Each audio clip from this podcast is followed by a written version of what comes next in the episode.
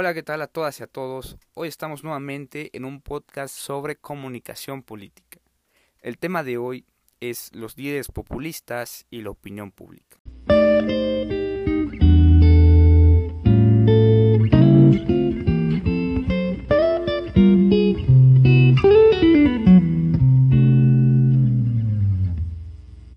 Hoy vivimos en un mundo digital, en un mundo donde la información se propaga rápidamente. Si bien anteriormente con la televisión las noticias corrían del Medio Oriente a la sala de una casa en México o de México a un bar en Ámsterdam, este fenómeno sucede de la misma forma, pero el receptor ya no tiene que esperar a llegar a casa o encontrarse un televisor en el camino para conectarse o para conocer las noticias. Esas noticias pues ya le llegan eh, cada minuto a través de las redes sociales y a través de los mensajes de texto. Es como si los televisores se llevan en la palma de la mano. Y pues estos nuevos televisores eh, son los dispositivos digitales. el crecimiento de, del uso de estos dispositivos no solo fue aprovechado por las empresas para promocionar sus marcas, sino también ha sido utilizado y ha sido aprovechado por los gobiernos y por los líderes políticos. Algo importante es que en estos medios las audiencias ya tienen la oportunidad de interaccionar con los remitentes de los mensajes. A este aspecto lo llama Genaro Villamil como la rebelión de las audiencias. Y rebelión de las audiencias en tanto que pueden aprobar y pueden desaprobar las publicaciones que los remitentes realizan. Asimismo, estos medios o estas aplicaciones como tal son de magnitud global y al ser de magnitud global, pues crean algoritmos y logaritmos para identificar a los usuarios según las interacciones que estos tienen con las páginas de difusión o las páginas de gobierno.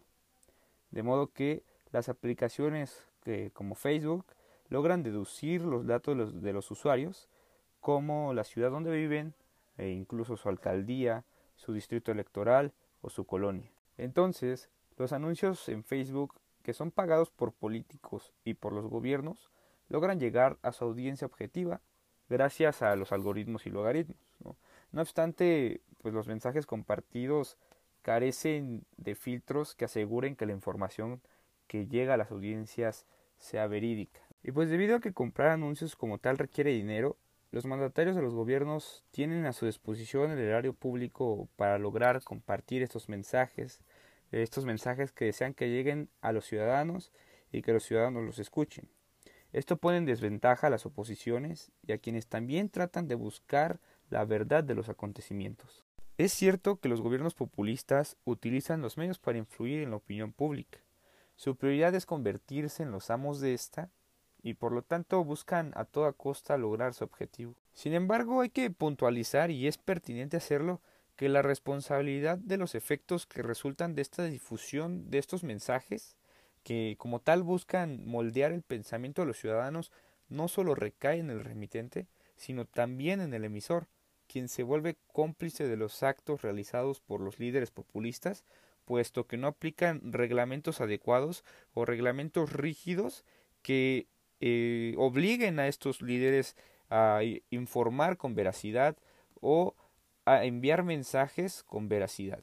Por otro lado, pues las empresas de difusión han logrado conocer de mejor forma a los electores, incluso los han logrado conocer mejor que los equipos de marketing de los políticos.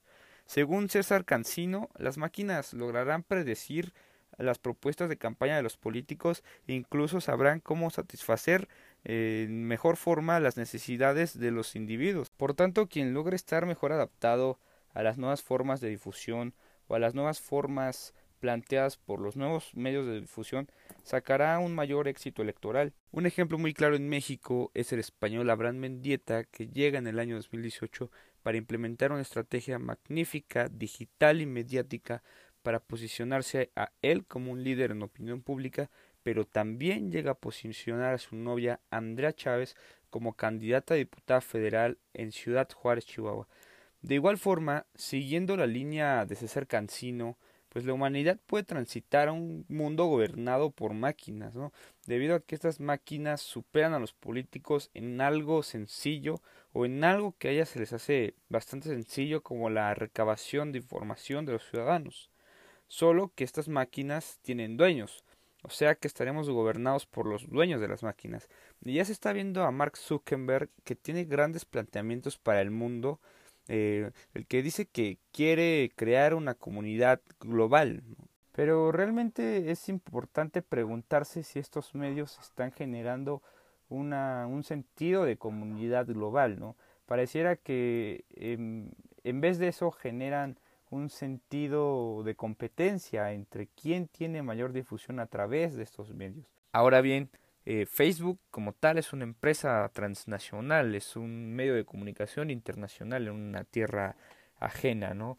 Como tal, los medios internacionales y los medios nacionales pueden ejercer presión contra los gobiernos populistas siempre y cuando estos gobiernos permitan legalmente la permanencia de estos medios de difusión, de que estos medios utilicen su espacio aéreo y pues hay que tener en cuenta que pues los gobiernos populistas o los líderes populistas tienen poder político y tienen poder legal, ¿no? Eh, no obstante, los gobiernos populistas prefieren mostrarse demagógicamente abiertos al diálogo y prefieren mostrarse de esa forma para no ser tachados como tiránicos o totalitarios. Su herramienta principal es aliarse a los medios masivos y buscan también aliarse a los, a los líderes de opinión.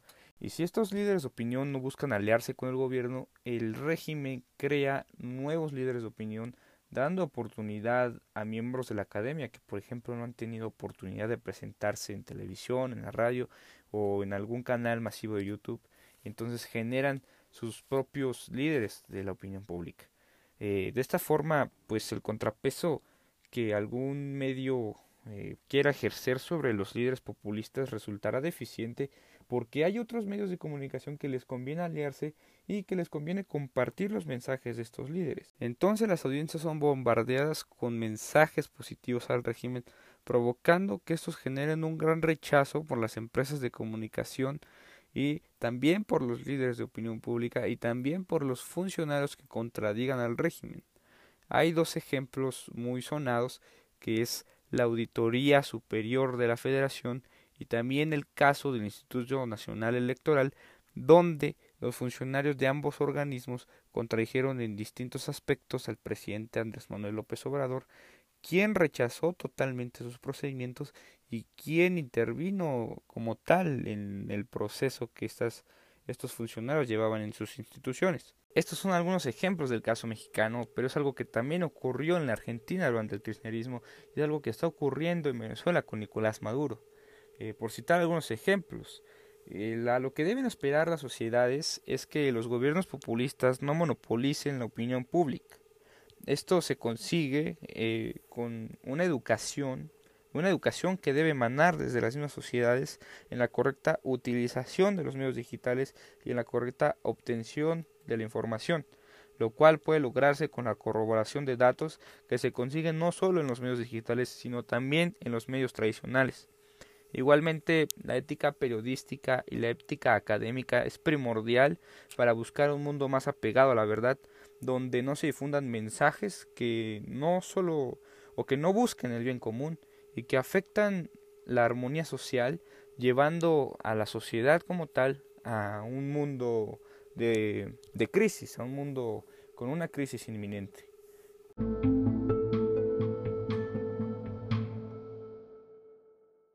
Esto ha sido todo por hoy. Muchas gracias por acompañarme en este podcast. Hasta la próxima.